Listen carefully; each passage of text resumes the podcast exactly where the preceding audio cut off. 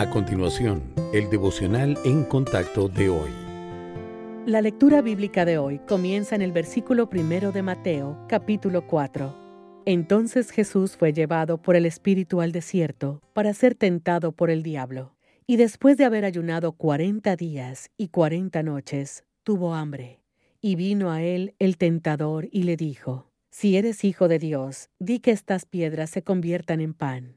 Él respondió y dijo, Escrito está, no solo de pan vivirá el hombre, sino de toda palabra que sale de la boca de Dios.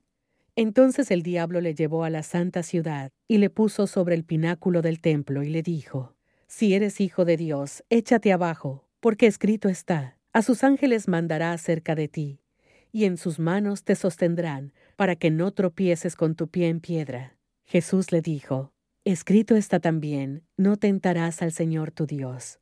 Otra vez le llevó el diablo a un monte muy alto, y le mostró todos los reinos del mundo y la gloria de ellos, y le dijo, Todo esto te daré si postrado me adorares.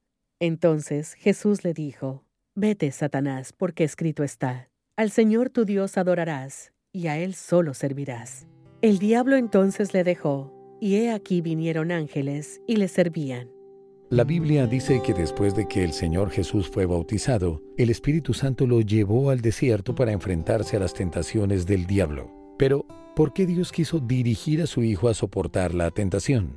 Justo antes de esta experiencia, el Señor había participado en el bautismo de arrepentimiento de Juan. A pesar de que no tenía pecado y no necesitaba esa limpieza simbólica, eligió ser bautizado para identificarse con el mundo que vino a salvar. Luego ayunó cuarenta días en el desierto, donde Satanás lo tentó. Dios permitió este tiempo de prueba, y el Señor se sometió voluntariamente a ella para poder identificarse también con las luchas y las pruebas que todos enfrentamos. Pero mientras que muchos de nosotros tropezamos y cedemos a la tentación, Él se mantuvo intachable, a pesar de la presión de Satanás.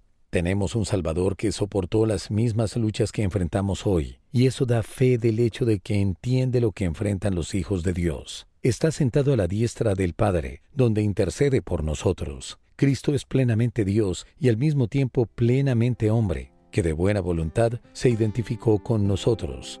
No dude en traerle sus problemas, por más grandes que sean, Él le entiende de verdad.